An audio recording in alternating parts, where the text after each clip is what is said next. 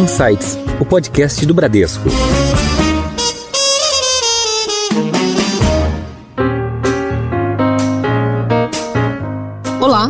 Bem-vindos a mais um episódio do Insights, o seu podcast semanal que provoca um novo jeito de pensar. Eu sou a Priscila Forbes e hoje nós vamos conversar com a Votorantim Cimentos. O Brasil é referência em emissões de gases de efeito estufa na indústria do cimento, com um diferencial competitivo, uma vez que temos uma matriz energética mais limpa em relação a outros países. A indústria do cimento tem um papel relevante na economia e o processo de construção civil é dependente deste insumo. Nessa agenda tão relevante, vamos conversar hoje com uma empresa de vanguarda na estratégia de descarbonização e redução dos impactos da indústria do cimento. Estamos falando da Votorantim Cimentos, que hoje participa da série especial Net Zero do Insights. Nessa série, convidamos para a conversa empresas que estão comprometidas com a redução das emissões de gases de efeito estufa e que estão revisando seu modelo de negócios. E para falar sobre isso e responder várias perguntas, eu tenho o prazer de receber hoje no Insights o Álvaro Lorenz, que é diretor global de sustentabilidade e de relações institucionais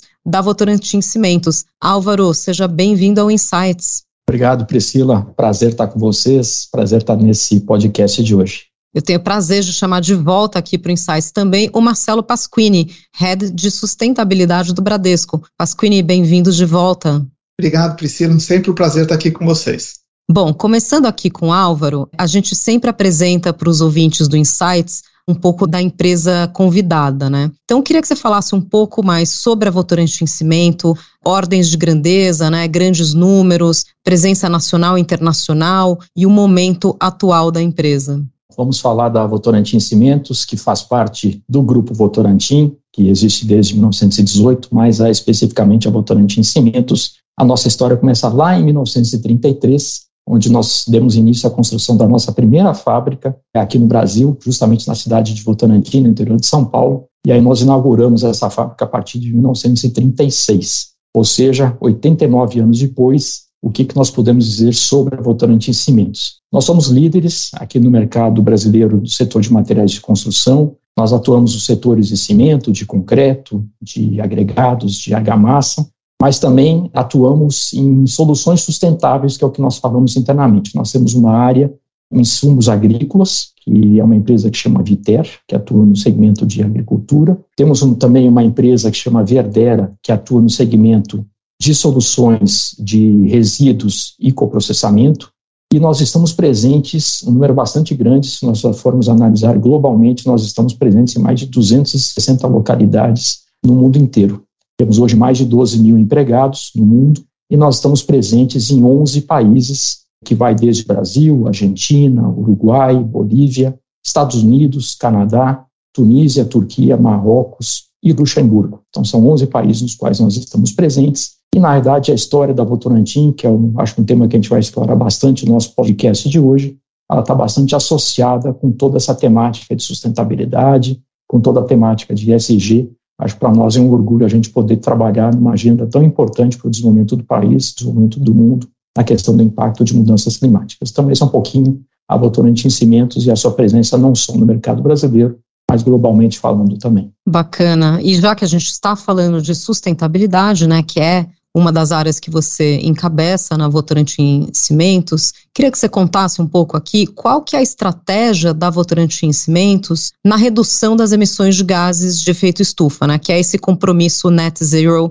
que foi bastante debatido ali até na última COP, né? Então, como é que a Votorantim Cimentos está alterando o seu modelo de negócio para atender né, os compromissos dessa agenda net zero? E o que, que motivou vocês a assinarem esse compromisso? A nossa jornada na agenda Net Zero ela é bastante extensa. Eu vou focar aqui em alguns tópicos mais relevantes. Na verdade, nós lançamos no finalzinho do ano de 2020, mais especificamente em novembro de 2020, os nossos compromissos de sustentabilidade de 2030. Nós já tínhamos nossos compromissos 2020 e aí no finalzinho do ano de 2020 nós atualizamos e aí lançamos nossos compromissos de sustentabilidade de 2030, que é a década que todo mundo fala que é a década da entrega. E esses compromissos, que eventualmente a gente vai falar um pouquinho mais ao longo do podcast, eles estão baseados em sete pilares e são 19 indicadores. Então, de fato, passa por toda a agenda ESG, não só sobre a questão do net zero, que é a questão da descarbonização, mas trata aí de vários outros indicadores. Acho que um processo interessante para a gente abordar um pouco por que, que a gente fala net zero, por que, que fala descarbonização, o processo de fabricação de cimento, seja no Brasil, seja na Votorantim Cimentos ou em qualquer lugar do mundo, ele tem uma necessidade de você usar materiais que vêm da natureza, então são alguns insumos que vêm da natureza, e através de um processo de fabricação que ele é físico-químico, então envolve reações químicas, mas também envolve reações que precisam de energia elétrica e térmica, nós reconvertemos esses minerais da natureza em materiais que são processados e um desses materiais, é um nomezinho diferente, é chama clinker, que é um produto que é então produzido dentro de um forno rotativo, que chega a uma temperatura próxima de 1450 graus centígrados. Esse processo de aquecimento, ele tem a liberação do CO2, porque na própria estrutura do calcário, que é uma das matérias-primas que a gente utiliza, tem a emissão do CO2. Na fórmula química do calcário, existe a participação do CO2. Então, na elevação da temperatura do nosso processo, você acaba emitindo esse CO2 da mesma forma que para que a gente consiga ter esse aquecimento, nós precisamos utilizar combustíveis que também têm CO2 na sua estrutura. Então, em função dessa situação, todo o setor né, de cimento no mundo inteiro, e a Votorantim Cimentos, com seus compromissos, colocou metas com relação às metas baseadas na ciência, quais são as melhores indicações para que a gente possa avançar nessa temática de descarbonização. Como que a gente faz isso? E aí, uma das perguntas é como é que é a nossa estratégia. Na verdade, existem várias alavancas que nós podemos acionar para que a gente continue reduzindo as nossas emissões. Depois a gente vai falar um pouquinho, mas desde 1990, que é o primeiro ano em que o setor de cimento mundialmente tem uma base de dados auditada por terceira parte, que consegue reunir mais de 80% da produção mundial de cimento. Nós estamos falando de 4 bilhões de toneladas de cimento, que é a produção mundial. Então, a gente tem hoje, a nível de mundo, uma base de dados de emissões de CO2 que é a mais completa do mundo inteiro, de todos os setores então, a gente consegue fazer essa evolução, esse comparativo com relação aos nossos números históricos. Um detalhe que eu acho que é importante a gente falar quando a gente discute o tema de estratégia é que, na realidade, para que a gente reduza as nossas emissões de CO2, se a gente pegar o aspecto que vem dos combustíveis que a gente precisa utilizar, via de regra, o processo clássico envolve a queima de combustíveis fósseis, sejam eles óleo combustível, seja coque de petróleo, seja carvão mineral, todos os combustíveis que vêm de uma matriz fóssil. E o processo de fabricação de cimento e a Votorantim Cimentos, que inclusive é pioneira aqui no Brasil desde 1991, vem usando essa tecnologia, nós conseguimos utilizar outros materiais que tenham a perspectiva e a possibilidade de você poder utilizá-los em substituição aos combustíveis fósseis. Então, por exemplo, nós usamos pneus inservíveis, né? Então, quando a gente tem lá o nosso carro, carro alugado, a gente vai trocar os pneus, a gente pode utilizar esses pneus. A gente pode utilizar outros tipos de resíduos de outras indústrias e resíduos urbanos também, o que inclusive ajuda na questão da redução dos aterros, que é um problema crônico que o Brasil tem.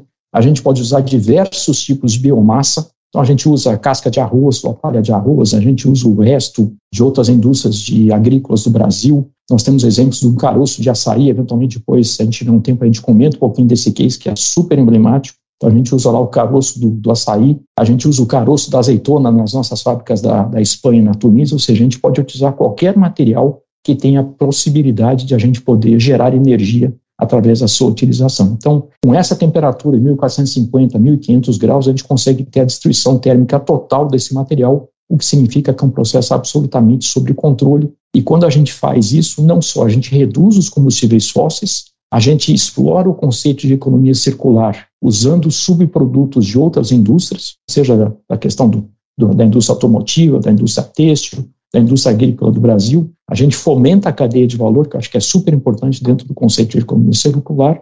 A gente reduz a quantidade de material enviado para aterro, e o aterro, quando você tem a decomposição dos materiais que lá estão, acaba emitindo outro gás que ele também ajuda, do ponto de vista negativo, na questão dos gases de efeito estufa, que é o metano. Aliás, o metano é muito mais dangeroso para a atmosfera do que a própria emissão de CO2. Então, de fato, quando a gente trabalha nessa questão que a gente chama de coprocessamento, ou seja, a substituição de combustíveis fósseis por outros combustíveis que possam ser utilizados, a gente está tratando a cadeia de valor como todo. E como eu falei, aqui no Brasil a gente é pioneira nesse mercado desde 1991 trabalhando nessa temática e só como ordem de grandeza, a gente utilizou somente no ano de 2021 mais de um milhão de toneladas de resíduos aqui no Brasil. Então, imagina, a gente conseguiu reduzir uma quantidade super importante do combustível fóssil que geralmente a gente utilizaria que no nosso caso ele é importado do Golfo do México, que a gente teria que trazer esse material, ter toda a questão né, de, transporte marítimo e a gente poder utilizar esse material que, é, salvo o contrário, ele poderia ir para outras destinações. Então, esse é um pouquinho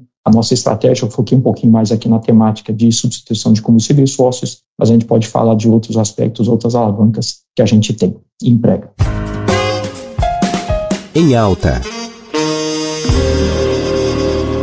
Muito bom, Álvaro. Como a Priscila disse, né, na última COP, o Net Zero foi uma agenda super relevante, ficou muito claro o papel significativo que o Brasil tem nessa agenda climática toda. O Bradesco foi o primeiro banco brasileiro a assinar o compromisso no Brasil, e parte desse compromisso consiste em apoiar os nossos clientes na transição para uma economia de baixo carbono. Eu fico realmente muito feliz em ver essa estratégia da Votorantim contribuindo para essa agenda da forma como vocês têm conseguido contribuir. E nesse contexto, queria saber um pouco mais sobre as metas da Votorantim para atender o compromisso e como vocês estão engajando a cadeia de valor de vocês. Muito bom, ótima pergunta, Pasquini. E de fato, né, a Votorantim Cimentos, ela tem essa agenda de comprometimento com a sustentabilidade e essas três letrinhas que todo mundo fala hoje, ESG, há bastante tempo. Obviamente, quando a gente trata né, da questão do net zero, da questão da descarbonização, das emissões de CO2, a gente está tratando uma temática que são as mudanças climáticas, mas também, se a gente for analisar, não deixa de ser uma agenda de competitividade, porque hoje, quando a gente fala né,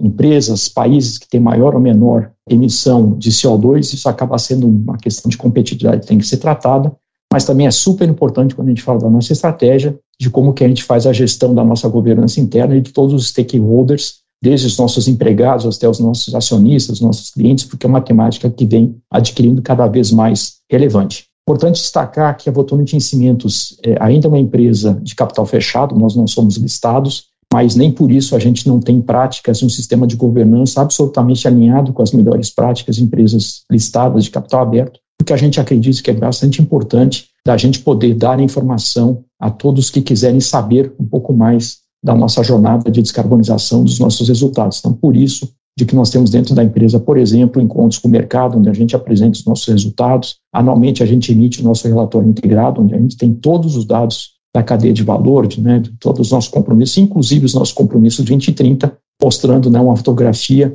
de como que esse filme tem se desenvolvido ao longo do tempo. Metas, vamos falar um pouquinho das nossas metas. Para a gente falar em meta, é importante saber de onde que a gente veio. O ponto de partida, como foi falado um pouquinho antes, do setor, de que desde 1990 a gente tem esse grande banco de dados mundial do setor é, de cimento. Em 1990, as nossas emissões de CO2 Aqui no Brasil, vamos focar um pouco mais no Brasil, acho que é para dar um pouco mais de foco, as nossas emissões eram 771 quilos de CO2 por tonelada de cimento e nós fechamos o ano de 2021 com 566, ou seja, uma redução de 27% das nossas emissões nesses últimos anos. E a nossa meta, como foi falado, Pasquini, em 2050 é chegar no net zero, não só no cimento, mas na cadeia da construção, ou seja, o concreto carbono neutro na nossa cadeia de construção. Para isso, quais são as alavancas? Nós falamos um pouquinho da questão de coprocessamento, que é a substituição dos nossos combustíveis fósseis por outras matrizes de resíduos. Então, nós fechamos o ano passado com 26% de substituição de combustíveis fósseis e a nossa meta 2030 é de chegar em 53%, então nós vamos dobrar a quantidade de substitutos de combustível fóssil. Isso é um processo que envolve tecnologia, disponibilidade, desenvolvimento de cadeia de valor. A segunda alavanca que tem quando a gente vê um pouco o processo de fabricação de cimento, como é o processo físico-químico, precisa de calor para que aconteça, porque a temperatura chega próximo a 1500 graus, nós precisamos então produzir um produto que chama clinker, que é o que sai do nosso forno. Então, quanto mais a gente conseguir no cimento usar menos clinker e substituí-lo por outros produtos dentro do conceito de economia circular de outras indústrias e de outras fontes de materiais, também ajuda a gente a ter no cimento uma emissão mais baixa. Para dar alguns números, alguns exemplos, também sempre falando de Brasil,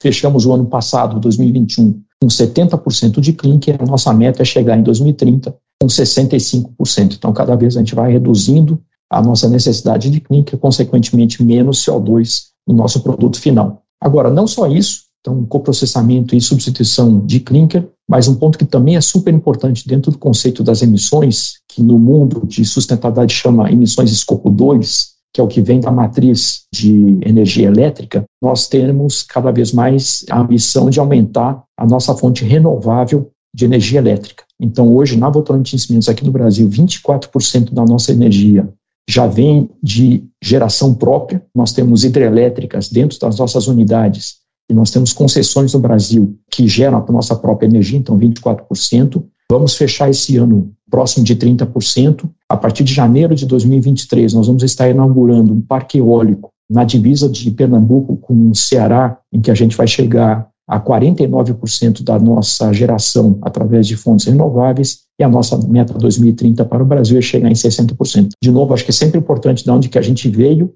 onde que a gente quer chegar e sempre colocando um pouco mais de pressão em nós mesmos para que a gente possa se autodesafiar. E eu acho que é importante, quando a gente fala um pouquinho da questão de metas também, de que a gente tem que trazer para dentro da equação a cadeia de valor como um todo. Nós acreditamos firmemente de que ninguém faz nada sozinho, então a importância da gente ter parcerias, desenvolver o conceito de economia secular, desenvolver programas aí de suprimento sustentável. Nossa área de suprimentos é uma área que tem o seu programa interno da gente poder fomentar a economia local, então significa um grande esforço, não da área de sustentabilidade ou do tema de sustentabilidade, mas da empresa como um todo. Então a gente quer cada vez mais com que o tema de sustentabilidade ESG seja transversal na empresa como um todo. Com a implementação de todas essas metas né, que vocês estão perseguindo e, e atingindo essas metas, vocês também estão contribuindo não só com essa agenda né, dos Objetivos de Desenvolvimento Sustentáveis, né, as ODSs ali da ONU, mas também com o Acordo de Paris, né, que foi o acordo lá da COP21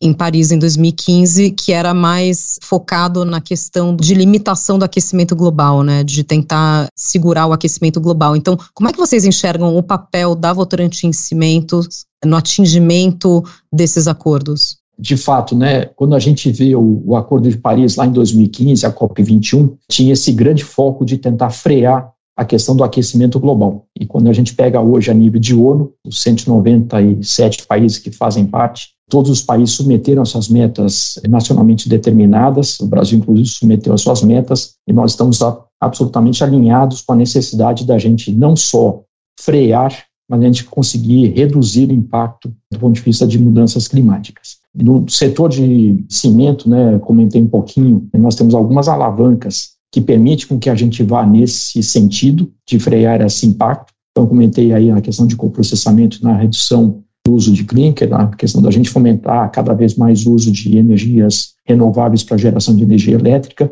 mas tem um tema também importante que é a questão de novas tecnologias e o tema da inovação. Como foi comentado um pouco antes, os nossos objetivos 2030 eles estão totalmente alinhados com os Objetivos de Desenvolvimento Sustentável da ONU, então são 17 Objetivos de Desenvolvimento Sustentável, que chama parceria em prol das metas, ou seja, ninguém consegue fazer nada sozinho, e nós temos um grande esforço de poder, junto da cadeia de valor, desenvolver essas metas. Então, nós temos aí várias parcerias, do global para o local. Nós fazemos parte hoje de uma associação que chama Global Cement and Concrete Association, que é uma associação com base no Reino Unido, que reúne 80% dos fabricantes mundiais, excluindo a China, e a gente exclui a China com uma prática de vários setores que também trazem, em função do tamanho do impacto da China a nível de mercado. E quando a gente fala, então, é uma representatividade bastante grande, que existem várias empresas, inclusive concorrentes nossos, mas lá é um ambiente que a gente chama pré-competitivo, ou seja, o que vale e a gente está discutindo uma agenda em prol da sustentabilidade, em prol de uma temática ESG,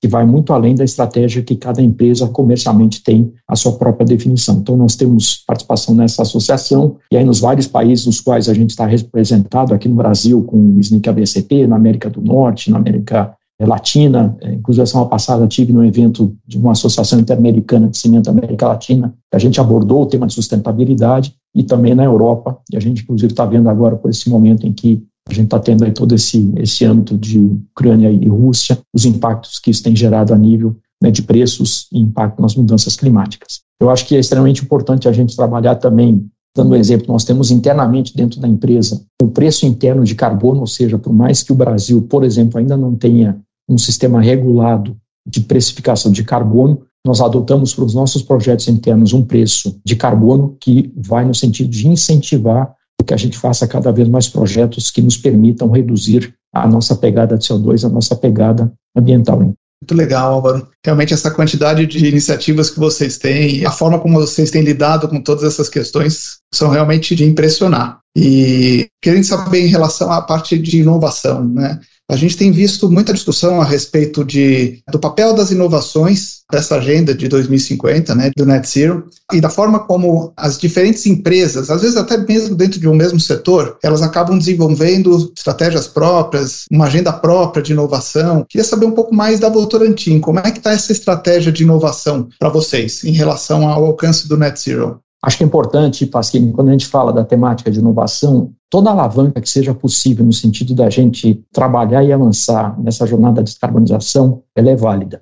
Então, obviamente, nós temos as alavancas internas, que no nosso caso é ecoprocessamento, é a redução do fator clinker e a questão de energia renovável, mas nós sabemos que mesmo assim nós precisaremos cada vez mais desenvolver novas soluções e novos produtos. Então, nós participamos, dentro de uma associação global de cimento e concreto, de um braço de inovação que chama Inovande, onde várias empresas do setor de cimento e concreto se reúnem, onde nós avaliamos, sejam startups, sejam novas soluções, no sentido, por exemplo, da gente fazer processos de captura do CO2 e, eventualmente, reconverter ou recombinar esse CO2 para ter algum produto eventualmente produção de metanol ou outros materiais que sejam possíveis. Então, a inovação faz parte da nossa agenda nós incentivamos bastante dentro da própria empresa a busca dessas soluções, então nós temos desenvolvido produtos que cada vez mais possam usar menos clinker na sua composição. Então, um exemplo que eu poderia dar do ponto de vista de inovação, nós inauguramos aqui no Brasil, em julho do ano passado, julho de 2021, uma nova unidade de produção de cimento no estado do Ceará, em que a nossa emissão de CO2 era 60% menor do que o cimento convencional que nós fazíamos naquele estado, basicamente através de novos processos, novas tecnologias, explorando o conceito de cadeia e economia circular, em que permite com que a gente, então, alie a questão de tecnologia com alavancas internas e com aspecto de inovação. Então, a gente está sempre, no bom português, antenado a tudo que está acontecendo e a gente sabe de que isso é, faz parte da nossa agenda de maneira bastante relevante. Em Foco Álvaro, a gente sabe que essa agenda net zero, né, esses compromissos e esses esforços em direção a uma descarbonização, eles inicialmente têm alguns custos, mas também, por outro lado, eles acabam atraindo mais investidores, né? Que hoje os investidores têm uma preocupação grande com os aspectos ESG, não só com a parte de governança da empresa, mas também na parte de impactos sociais e ambientais, né? Então, eu queria ouvir de você um pouco como que essa estratégia toda de todas essas essas iniciativas de sustentabilidade têm influenciado aí nos resultados da empresa, né? Tanto em relação aos custos, como também em relação a investimentos e, eventualmente, até no aumento de receita. O ponto para a gente começar essa resposta de uma pergunta que parece simples, mas ela tem vários desdobramentos, é que para a Votorantim Cimentos, sustentabilidade é um pilar estratégico, ou seja, a gente não atua em sustentabilidade por uma questão de imagem, a gente não atua em sustentabilidade por uma questão de baixar, aumentar os nossos custos, a gente não atua em sustentabilidade por uma pressão de um setor da economia, a gente investe e define sustentabilidade como sendo um pilar estratégico por nós acreditarmos de que a gente tem que ser consistente com a nossa atuação e de que a gente tem que ser consistente no mercado no qual a gente atua e de que nós estamos sempre expostos à avaliação do que a gente chama de stakeholder, ou seja, qualquer pessoa, e de novo, né, nós somos uma empresa de capital fechado, mas, independente disso, quando a gente emite nosso relatório integrado, analistas, bancos, investidores, eles estão avaliando qual que é a performance da Votorantim Cimentos. Então, esse posicionamento mostra de que para nós sustentabilidade não começou agora com essa temática ESG, vem de bastante tempo, se a gente pegar um pouco a própria história do grupo Votorantim, é super claro o quanto que teve essa visão bastante inovadora para a época de Votorantim estar no papel que está hoje por grande avanço e grande mérito que teve. Então, a temática é sustentabilidade e receita, não é sustentabilidade ou receita. Então, vou dar dois exemplos de que hoje a Votorantim Cimentos é grau de investimento, como a gente chama, pelas três principais agências de rating, que é S&P Global, a Moody's e a Fitch. Então, nós somos grau de investimento nessas três agendas, mas também temos aí scores bastante elevados em vários indicadores ou várias agências de rate com a MSCI, a Sustainalytics, a Moody's e a própria CDP, que é uma instituição aí bastante conhecida, e o nosso rating é A menos, quer dizer, uns rates mais elevados, estamos entre as maiores empresas do mundo, ou melhores empresas do mundo, para ser preciso, que estão nesse resultado. E a gente não trabalha para ter o rating X ou Y, a gente trabalha e a gente é reconhecido pelo resultado que a gente gera. Acho que é assim que a gente deveria sempre trabalhar nas empresas. Então, a gente consegue conciliar de você ter um grau de investimento, ou seja, né, os analistas, os bancos, os investidores nos avaliam como tendo uma boa performance financeira de receita, mas também as agências de rating ESG também nos avaliam com relação às nossas melhores práticas e resultados que a gente consegue conciliar uma agenda com relação à outra. Nós somos, de uma certa forma, pioneiros em várias temáticas, então, desde 2019, nós já fizemos, globalmente falando, oito transações financeiras de linhas de crédito verde, de emissão de debêntures, ou linhas de um revólver de crédito com valores bastante expressivos. A última que a gente fez foi agora em maio desse ano, a emissão de uma debênture de um bilhão de reais aqui no mercado do Brasil, e essas oito operações, todas elas alavancadas através de critérios ESG. Álvaro, em relação ao engajamento e conscientização dos stakeholders, como vocês estão atuando nessa agenda com diferentes stakeholders e conectando os pilares ESG? Qual é o principal desafio, na sua opinião?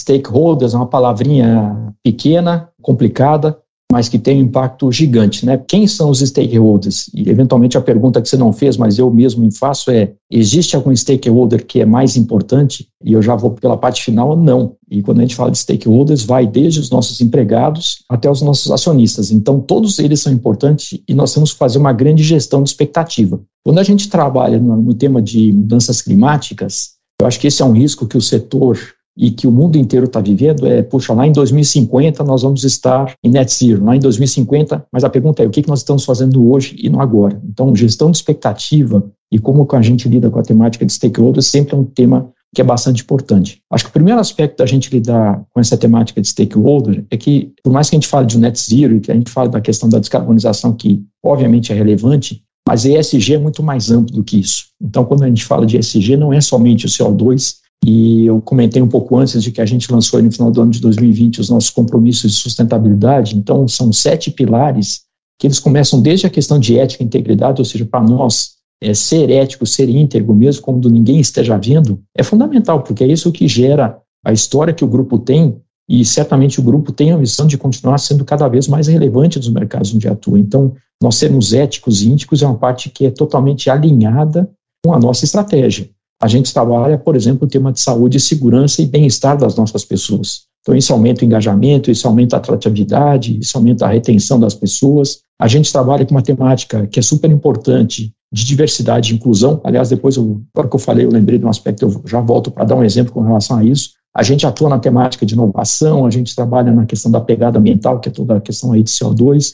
A gente fomenta muito forte a questão de economia circular e a questão do desenvolvimento das necessidades e das comunidades locais. De novo, se a gente lembrar um pouco, estar presente em 260 localidades do mundo inteiro significa que nós temos literalmente vizinhos que interagem com as nossas operações. Então, como é que a gente gera emprego, gera renda, a gente faz com que essas pessoas sejam fornecedores potenciais presentes ou futuros, então tudo isso é importante para nós. O exemplo que eu queria dar sobre a questão que me ocorreu aí sobre essa temática, sobre stakeholders, é o seguinte, né? Quando a gente fala em várias conversas, a gente tem aí em vários outros fóruns, todo mundo fala de uma certa forma, e a gente comentou um pouquinho hoje também, sobre a questão da importância da inovação. Todo mundo sabe que a inovação é importante e fundamental, seja no presente, mas seja também no futuro. Ninguém tem resposta para todos os problemas que a humanidade vive hoje. Então, inovação é uma coisa que toda empresa busca e a Votorantim Cimentos também busca. Ora, para você ter um ambiente em que você fomente inovação, você precisa ter um ambiente em que você estimule a criatividade. Eu acho que é um pouco óbvio que a gente precisamos ter uma empresa, ser uma empresa que seja criativa.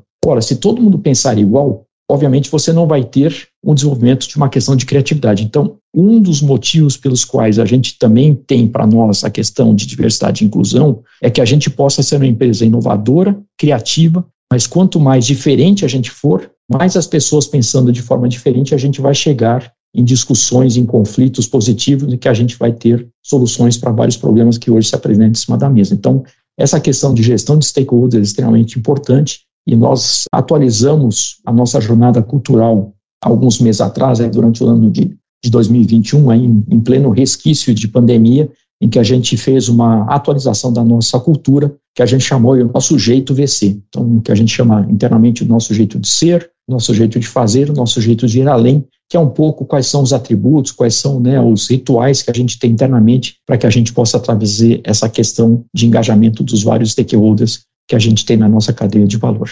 Bacana, Álvaro. Então, você falou aqui bastante de uma conscientização até interna à empresa, né? Ali, esse aculturamento, né, dos colaboradores da empresa. Mas falando de conscientização de uma maneira mais ampla, né, no setor de vocês, que é um setor estrutural para qualquer economia, né? Até no, no sentido literal, né? Estamos falando aqui de um material básico que é usado na construção de estruturas mesmo, né? Então, por quais mudanças você imagina que essa indústria vai passar ao longo dos próximos anos, né? Já que a gente falou aqui também de inovação, né? Então, você deu vários exemplos dentro da Votorantim, mas o que, que você está vendo aí nos seus pares, né, nos seus concorrentes, na indústria como um todo? E como a gente conseguiria mostrar essas mudanças para a sociedade, né? Ou seja, a importância dessa evolução, dessa inovação em direção a vários pontos aqui que você citou, né? De economia circular, de fontes de energia alternativa, de redução de poluentes e que passa também por uma conscientização do próprio mercado financeiro, né? Como você deu o exemplo aqui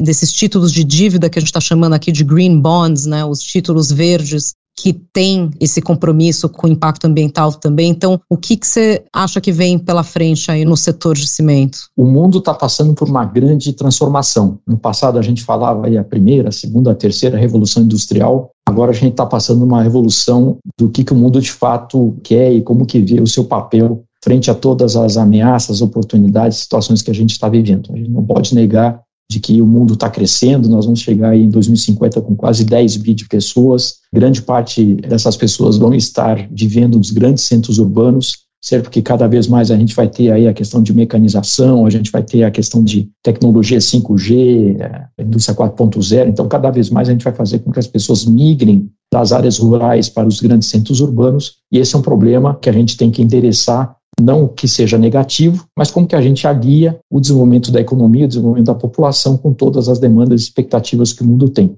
dentro de uma situação que a gente claramente vê a questão das mudanças climáticas. Então, acho que, para começar a responder um pouco a pergunta que você fez, eu acho que, primeiro, reforçando o que já foi falado anteriormente, ninguém tem solução para todos os problemas de forma individual. Então, nós temos que cada vez mais fomentar o conceito de parcerias, fomentar o conceito da economia circular, respeitar os objetivos de desenvolvimento sustentável da ONU, e nesse sentido, eu acho que a gente tem um exemplo que sempre a gente gosta de dar, porque acho que representa bastante bem esse conceito de que a gente pode ter esse termo de sustentabilidade onde a cadeia toda sai ganhando. Nós temos uma fábrica nossa aqui no Brasil, na região norte do Brasil, no, estado do Pará, uma localidade que chama Primavera. E essa é uma região né, do Pará em que tem uma produção bastante relevante do açaí. Não sei se você gosta, Priscila, do açaí, mas o açaí, então, ele é bastante produzido na região norte do Brasil, e aliás, o Brasil é um dos grandes exportadores de açaí, da polpa do açaí, para o mundo. O que pouca gente conhece, Priscila, é que 80% do peso da fruta é o caroço.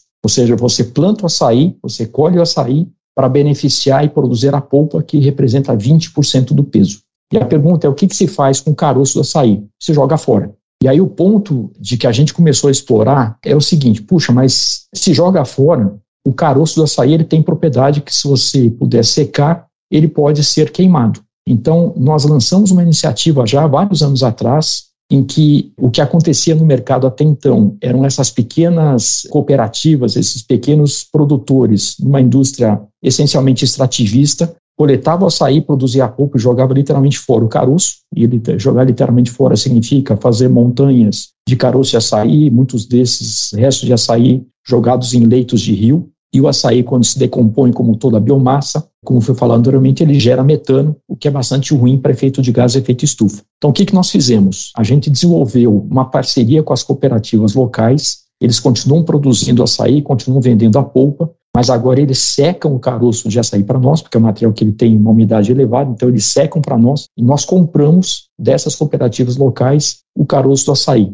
Então, aumentou a renda para essas cooperativas. A gente, com essa utilização, nós conseguimos utilizar mais ou menos 100 mil toneladas por ano somente nessa unidade. A gente deixa de fazer o uso equivalente de coque de petróleo que vem do Golfo do México, então ele custa mais caro, a gente paga em dólar, você tem que transportar de navio, descarregar no porto e todo o processo alfandegário que a gente tem que fazer. E aí a gente, então, gerou emprego para essas comunidades, a gente gerou mais renda para essas comunidades e a gente está conseguindo reduzir a nossa pegada de CO2. Então, se a gente usar um pouco esse exemplo, que eu acho que ele pode ser expandido para várias iniciativas no Brasil inteiro, a gente pode muito fazer com uma velocidade maior, se a gente não ficar olhando só para o nosso problema, dizer, puxa, eu tenho que baixar pelos meus próprios meios, mas o que é eventualmente um problema para, para o setor, para uma indústria, pode ser parte da solução para outra indústria. É exatamente o conceito da, da economia circular. Então, para nós, esse é um exemplo que a gente gosta de dar bastante. Acho que um outro ponto, Priscila, que eu também gostaria de, de destacar aqui, nós temos participado, junto com o Grupo Votorantim, mas também na Votorantim Cimentos, de uma iniciativa que está sendo colocada nesse momento, foi inclusive divulgado há algumas semanas atrás, num trabalho que está sendo feito no estabelecimento de um mercado voluntário de carbono no Brasil.